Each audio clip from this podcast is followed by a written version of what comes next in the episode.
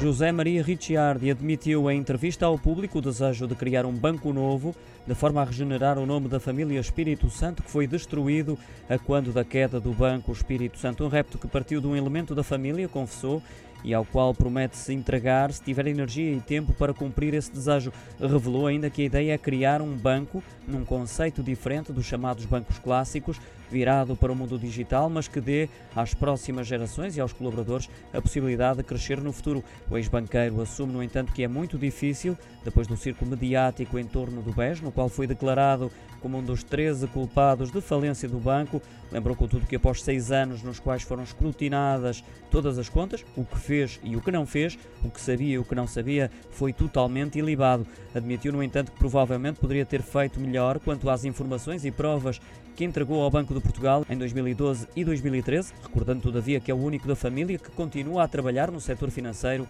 e cuja idoneidade nunca foi retirada.